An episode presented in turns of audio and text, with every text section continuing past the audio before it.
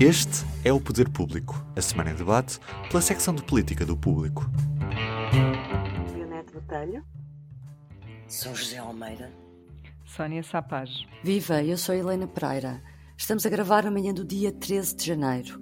António Costa e Marcelo Rebelo de Sousa chegaram a acordo sobre a forma de reforçar o escrutínio prévio das pessoas que vão para o governo. É uma extensa lista de perguntas, nomeadamente sobre património e processos judiciais, e já se percebeu que a primeira proposta de António Costa era que essa avaliação fosse feita por uma entidade externa, possivelmente o Ministério Público, que o Presidente vetou. Depois de semanas de polémicas sobre casos e casinhos, que António Costa começou por desvalorizar, eis que chegou este inquérito de 36 perguntas. Leonete, começo por ti. Parece-te este um método eficaz e parece-te bem que também seja extensível ao escrutínio de membros do agregado familiar do futuro governante? Olha, eu uh, não, não sei se é eficaz. Sinceramente, é o que me parece, que me parece mesmo lamentável é que seja preciso uh, duplicar, triplicar, quadriplicar tipo mecanismos prévios, a posteriori, regras, quando uh, regra, bom senso e ética política, ética republicana deveriam ser uh, suficientes para prevenir a maior parte de, destes casos de que têm vindo a abalar duramente a política nacional. Este, estas perguntas, este inquérito prévio, uh, um mecanismo prévio, mostra que perdeu-se pelo caminho na democracia alguma, algum bom senso, alguma, alguns princípios elementares, alguma ética basilar do Estado de Direito uh, e que é preciso que as pessoas sejam confrontadas com a sua própria conduta, como se têm casos judiciais, ou se têm património de origens estranhas, ou se têm empresas uh, nas áreas que vão tutelar, ou se a família tem em seu nome com mais de X%. Tudo isto é tão Uh, já estamos a chegar a um nível de detalhe tão grande uh, em coisas que já existem, códigos de conduta, em regras, em leis de impedimentos e registros de interesses, incompatibilidades, uh, que começa a ser necessário um manual de instruções para se perceber de que é que estamos a falar. Quando, na maior parte dos casos, um bocadinho de bom senso e de ética bastava. E, portanto, tenho muitas dúvidas que seja eficaz uh, poderá eventualmente uh, obrigar as pessoas a confrontar-se consigo próprias, mas uh, eu acho que estamos a perder o essencial. E o essencial é, de facto, haver uma formação cívica mínima, ética na sociedade portuguesa. E isso deve começar, provavelmente, na escola e também passa por, por todos os agentes sociais. Este tipo de minudências uh, vão acho que se perde, perde-se o essencial. Não me parece. Revela que já algo estava mal na sociedade para ter que chegar a este ponto, é isso que achas? Exatamente. Revela, revela que está algo muito. Eu não queria usar uma linguagem uh, demasiado conspurcada, mas de facto o ambiente cheira mal. Uh, é, está uh, é, pantanoso, parece que às vezes uh, os agentes políticos saem de, de, sítios muito mal frequentados e isto uh, é péssimo para a democracia e para o nosso futuro enquanto República Democrática.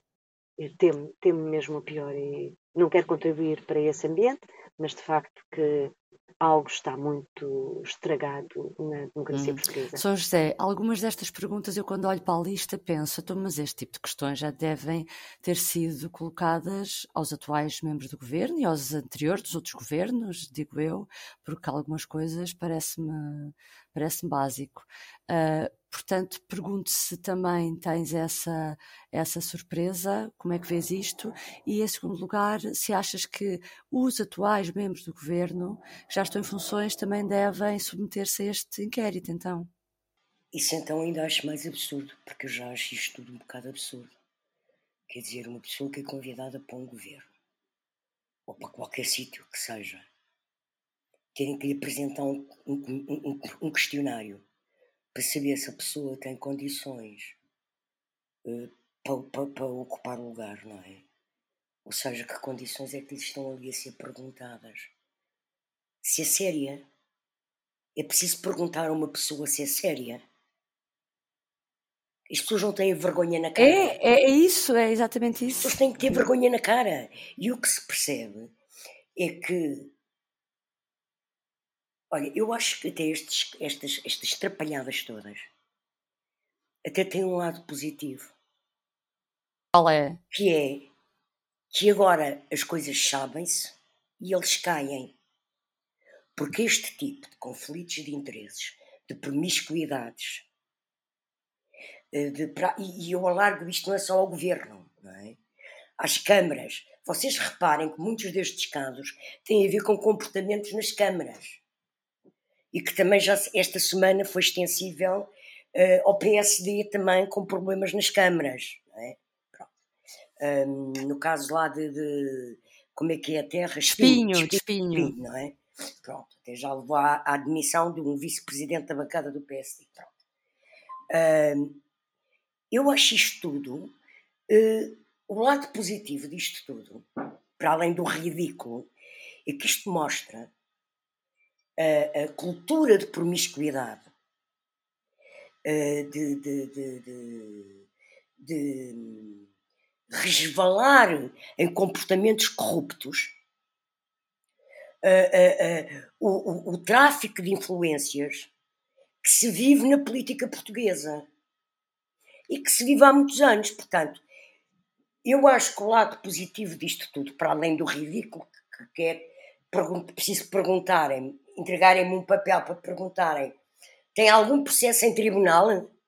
Oh, está a esconder alguma coisa? Há uma Desculpa, pergunta aberta dizer, que é, está a esconder alguma coisa? que tem nas suas contas bancárias é roubado?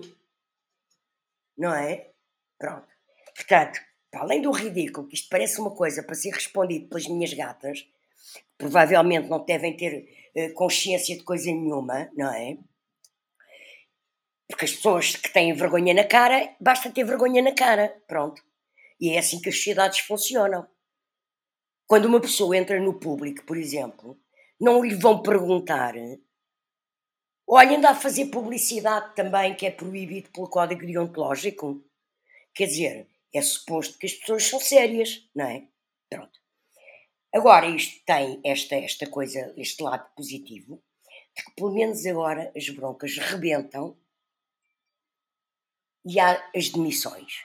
É evidente que isto provoca um grande desgaste político no Primeiro-Ministro, é óbvio, tem estado a desgastar, desgastar, Como desgastar. Santos Silva hoje dizia, não é? Na entrevista que provoca um grande desgaste, não é? Porque a gente não fala do país, não fala dos problemas do país, fala das trapalhices, dos vigaristas que andam à volta dos partidos a irem para o governo sem assumir as suas vigarices previamente ou a candidatarem-se a ser vigaristas nas câmaras. Pronto. Aliás, eu acho que a situação do poder local em Portugal, isto ainda vai estourar estourar a sério. Pronto. Portanto, o que eu acho é que não é preciso inquérito nenhum. Acho completamente uh, absurdo um adulto ter que receber um papel a perguntar-lhe se é uma pessoa séria. E, portanto, uh, tenho, tenho pena que tenhamos chegado a este ponto mas olha, é o país que temos, é a política que temos, é os partidos que temos, e isto não é só no PS nem no PSD, porque eu lembro-me que ainda há pouco tempo, aqui há um, uns anos, também houve notícias uh, que a Câmara de Louros, uh, ajustes diretos com pessoas do partido e não sei o quê, não é? Pronto. Uh, portanto, isto é tudo, é tudo, olha, é a cultura política partidária do, da democracia portuguesa. É bom que comecem a desinfetar os partidos e o pessoal que, uh, se, que se promove num elevador social e que se promove uh, no, em, em, em, em, conseguir uh, arrecadar influência política para o seu futuro e que comece a haver uma limpeza a sério. Isto não, não é uma limpeza, eu não, estou, não me estou a armar em, em André Ventura, mas é preciso que haja aqui assim uh, um bocadinho de escrutínio, mas é na cabeça das pessoas, que as pessoas comecem a ter vergonha na cara. Quando a São José estava a falar, pensei. Uh, ela estava a dizer algo e eu pensei só discordo neste aspecto, mas depois ela completou o raciocínio e afinal estamos de acordo. Que é, eu acho que isto, isto não desgasta só o Primeiro-Ministro, nem desgasta só o Governo. Acho que isto desgasta a classe política como Toda, um todo. desgasta a democracia. Como um todo. E, e, esse, é o, e esse é de facto o problema. É a extensão hum, a extensão que isto tem para, para a imagem da classe política. Porque não são só socialistas, alguns até são independentes, não é? Não é? Já... Então, e as cenas, esta semana, as cenas que têm havido com o PSD, por amor de Deus. Sónia, mas voltando aqui ao inquérito, São José falava em absurdo, em ridículo. O Presidente da República, a primeira vez que foi confrontado com esta ideia, que ainda era só uma ideia, também mostrou reservas, acabou por concordar. Achas que, como é que vês a posição do Presidente da República? Eu, eu gostava muito de o ouvir ainda depois de serem conhecidas as 36 perguntas, que ele conhece, obviamente, mas não se alongou nas considerações. Uh, foi só Belém que disse que era condizente com as opiniões do, do presidente.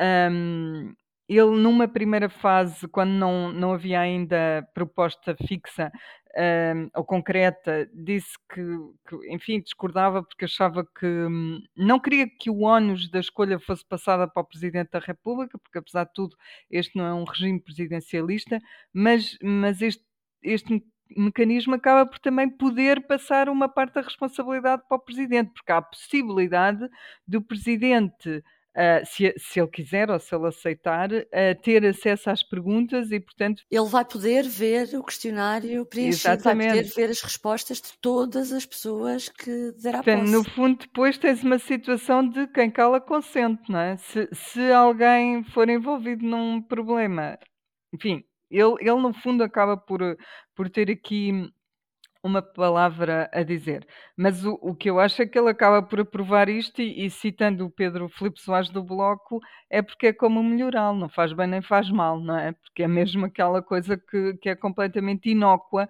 um, e que me faz pensar que tipo de, de conversas existem quando convidas alguém para o governo.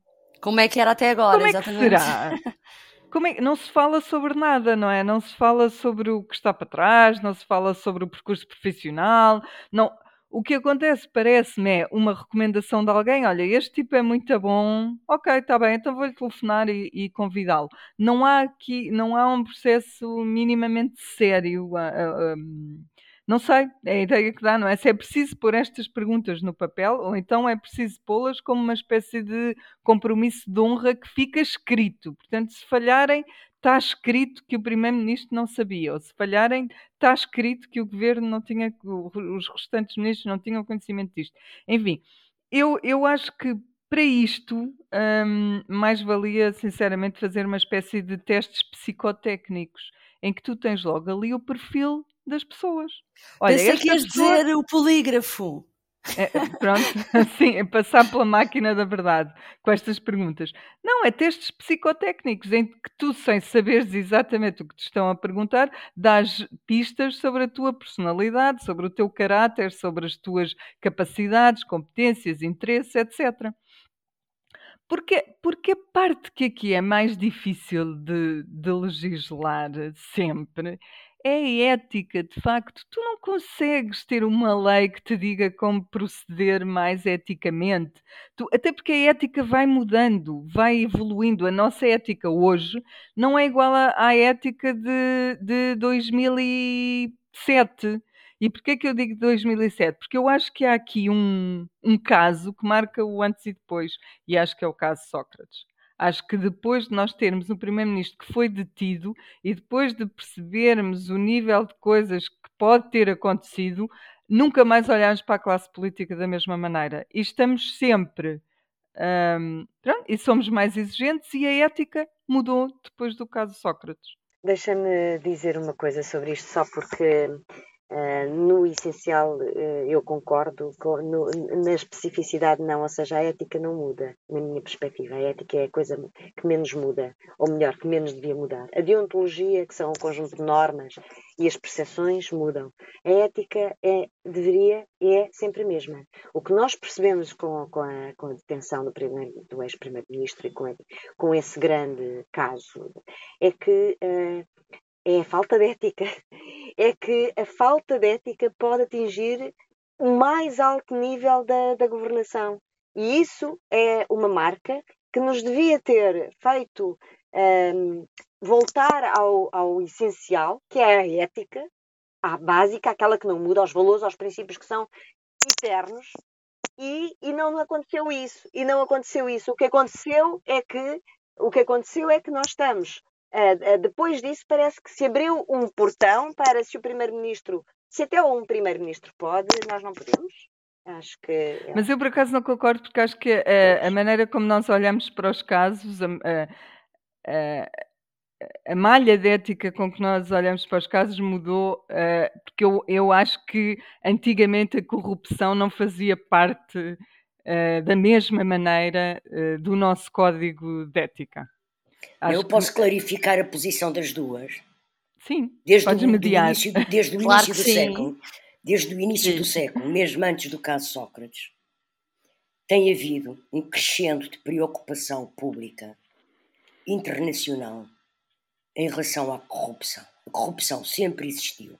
O que há hoje é um escrutínio e uma percepção pública e uma condenação pública da corrupção que está em crescendo Pronto, e coisas que antigamente eram consideradas normais. E vigaristas, pronto. Sim, a ideia disso que estamos a falar é de percepções, mas também estamos a falar precisamente de comportamentos que antes eram mais, e aí concordo, por isso é que eu disse que o meu essencial, eu concordo com aquilo que foi dito, que é, é, é havia, digamos, uma certa um, por um lado, uma certa uh, percepção de que não, a corrupção não atingia tão fortemente a classe política, foi, foi se desgastando com, com os últimos tempos. Por outro lado, que era havia vários comportamentos que eram admissíveis e que ainda são legalmente e que hoje já não são eticamente, as pessoas já não percepcionam como admissíveis, nomeadamente uh, alguns, uh, alguns casos, por exemplo, de nomeações que não são diretas, mas que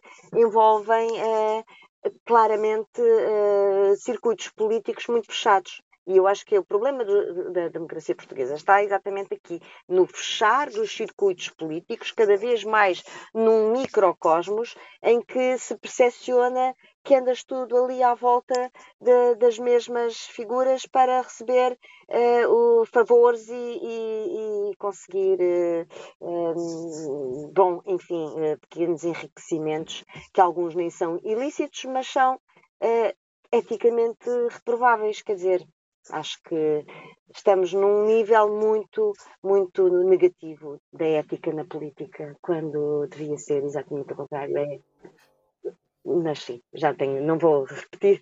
Mas pegando essa ideia da percepção, lançava isso a São José sobre outro, outro ângulo, que é, uh, houve um debate esta semana na Assembleia da República com António Costa, tinha havido um na semana passada, e parece-me, a percepção que eu tenho é que houve ali uma mudança de atitude de, do Primeiro-Ministro em relação a estes casos. O que é que se deveu a essa mudança? Alguma pressão do próprio PS? O que é que tu achas, São José? Eu acho que essa mudança deveu-se a uma questão chamada sobrevivência política. Uh, e o Primeiro-Ministro percebeu que ia ser frito em óleo morno, nem era óleo quente, em óleo morno durante. Não, ia, não se ia falar de mais nada, aliás, quer dizer, continua-se ainda dentro disso. E ele chegou ao Parlamento e tomou a única atitude que podia tomar, que é deitar o lixo político no caixote do lixo da política. Foi o que ele fez. Ao demarcar-se completamente do caso Alexandra Reis, e do caso Rita Marques. Mas ele demorou tanto tempo, no caso Porque, de Alexandra Reis, foi tanto tempo a Pois demorou, devia ter, devia ter mudado logo, mas olha, mais vale tarde do que nunca, não é? Para mim seria era incompreensível que ele fosse para a Assembleia continuar a segurar tudo e todos, não é? Ele continua a segurar a Ministra da Agricultura, o próprio Presidente segurou a Ministra da Agricultura na semana passada, no dia em que a Secretária de Estado, ou no dia a seguir à Secretária de Estado da Agricultura se ter demitido. Uh, mas António Costa não podia fazer outra coisa, não é? Porque senão, depois do, de, de ele ter ido para o Parlamento na, na moção de censura, defender a Secretária de Estado da Agricultura, e ainda ele não tinha saído do Parlamento, o Presidente estava a tirar, a matar politicamente a Secretária de Estado da Agricultura, ele percebeu que, tinha, que isto tinha que ter um, uma viragem, e é óbvio que tinha que ter uma viragem. Porque é assim, ele até podia não saber que, e, e, acredito que ninguém soubesse, uh, parece que no Ministério das Infraestruturas sabiam, mas que ele não soubesse da indenização paga pela TAP a Alexandra Reis. Agora é óbvio que ele só podia dizer, ainda por cima ele é jurista, não é? Ele só podia dizer que há ali uma coisa que é ilegal. Pronto. Como em relação a, a, ao caso da outra senhora que decidiu, por bem, depois de ser secretária de Estado do Turismo, e fazer uma empresa de hotelaria ou lá o que é, é óbvio que também é ilegal, não é? Nem precisa estar na lei. Quer dizer, há, há mínimos, há mínimos. É, olha, é vergonha na cara. Pronto. Que não, que as pessoas não têm. E, portanto, olha, acho que essa mudança política era, de atitude era um política era obrigatória. Hã? O questionário da vergonha na cara. Qual o nível de vergonha na cara de 0 a 100? Exato, era uma pergunta no fim, qual o nível de vergonha na cara de 0 a 100? Sim, é, houve lá, quer Olha, dizer, desculpa lá, isto parece uma cambada de... Eu nem digo miúdos, é vigaristas. Isto é gente vigarista. Vamos mudar, uh, mudar a agulha para o lado do PST, porque o PST também não pode propriamente ficar descansado ou assistir de bancada, porque esta semana, Leonete, também uh, assistimos ao caso Joaquim Pito Moreira, que é um uh, deputado do PSD, que foi ex-presidente, que foi presidente da Câmara de Espinha, uh, está a ser investigado como o atual presidente da Câmara de Espinha está, só que este é deputado também, vice-presidente da bancada parlamentar, presidente da Comissão Eventual de Revisão Constitucional. Há dois dias andou a ser uh, questionado pelos jornalistas sobre o que fazer perante esta situação e andou a fugir às perguntas. E uh, ontem à noite o, líder do PSD, ele próprio, uh, veio anunciar em entrevista numa televisão que o senhor não tem condições para se manter como vice-presidente da bancada. Uh, e depois logo se vê se for constituído erguido ou não, ou se for constituído acusado, também uh, continuará ou não como deputado. Uh, o que é que isto revela também do lado do PST? Também houve aqui alguma dificuldade de se perceber como reagir a uma situação destas? Sem dúvida. Eu acho que não estamos a mudar propriamente de agulha. Uh, nós estamos a falar do mesmo tipo de atuação de, de António Costa e de Luís Montenegro. Em duas palavras, lançar carga. Quando os aviões vão demasiado pesados e começam a perder altitude, a, a opção do piloto é lançar carga para voltarem a ganhar altitude. E, portanto, foi isto que António Costa fez com estas últimas atuações e com este último posicionamento. Foi isto que, que Luís Montenegro fez ontem à noite, depois de poucas horas antes uh, se ter dito que não, estava tudo na mesma. Aliás, o senhor foi presidir à, à comissão, à primeira reunião da Comissão de Revisão Constitucional. Uh, portanto, basicamente é lançar carga, uh, demorar algum tempo. Reparem, uh, aqui a questão é curiosa, é porque ele simplesmente não pôde ainda ser constituído erguido porque ainda não, foi, não chegou o pedido de imunidade parlamentar ao, à, à, Assembleia da República. Uh, e, portanto, e como não chegou o pedido de imunidade parlamentar, eles podiam dizer que ele não foi constituído arguído. Pronto, entramos outra vez naquele circuito. O que é que isto diz? As pessoas que foram detidas, uh, sobretudo o presidente da Câmara, que entretanto já renunciou, é do PS, está no cargo há pouco mais de um ano. Foi o seu antecessor era este senhor do PSD que esteve 12 anos à frente da Câmara de Espinho, cidade da qual é natural Luís Montenegro, e que de facto, portanto, Uh, só mais tarde, quando ele for constituído arguído, quando começarmos a saber alguma coisa sobre o processo, é que vamos perceber qual é real, o real alcance deste, deste caso e deste processo. Agora, a verdade é que só por aquilo que já se sabe, que é um presidente da Câmara há menos de um ano, ou há pouco mais de um ano, eh, já teve que renunciar por causa de circuitos eh, duvidosos, eh, aquilo que nos faz pensar a todos é que esses circuitos foram herdados e passam sem problemas do PSD para o PS e vice-versa. E é disto que exato, estamos a falar ao início. É o tal, a tal percepção da, da degradação do ambiente político que, que é muito perigosa Só para a democracia. Sónia, o próprio Luís Montenegro, uh, como dizia a Leonete, que é natural de Espinho e é advogado, nessa qualidade de advogado fez ao longo dos anos com a Câmara PS e com a Câmara PST vários 10 ajustes diretos.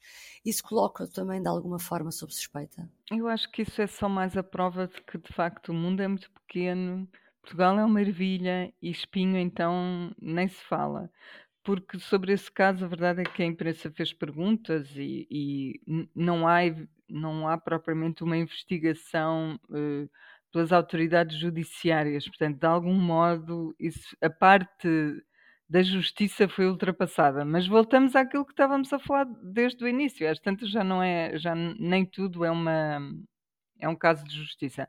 Mas hum, este caso é, é, já era conhecido, isto sabia-se, ele, ele, em concreto beneficiou de, a empresa, a sociedade beneficiou de 10 ajustes diretos, estamos a falar de qualquer coisa como 400 mil euros, entre 2014 e 2022, nas câmaras de Vagos e Espinho, Espinho de onde Montenegro é, é originário.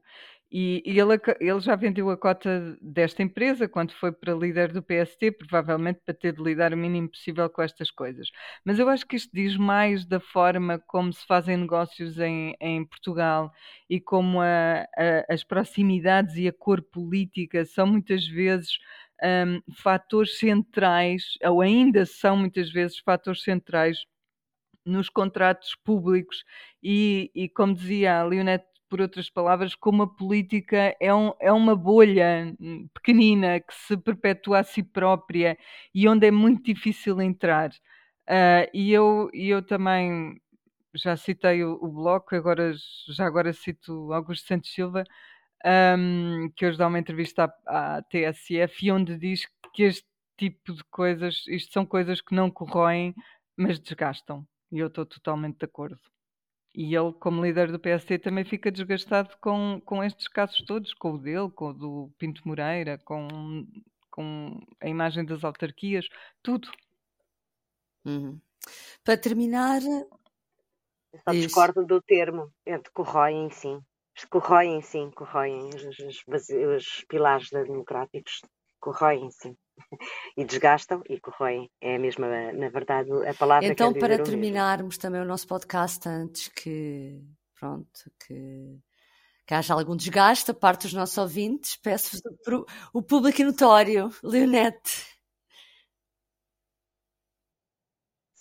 Olha, o meu público notório é uma, um podcast que a líder do bloco vai começar a fazer eh, na próxima semana ela própria. Portanto, é uma coisa, é uma nova forma, eh, uma nova fórmula de, de, chegar às pessoas.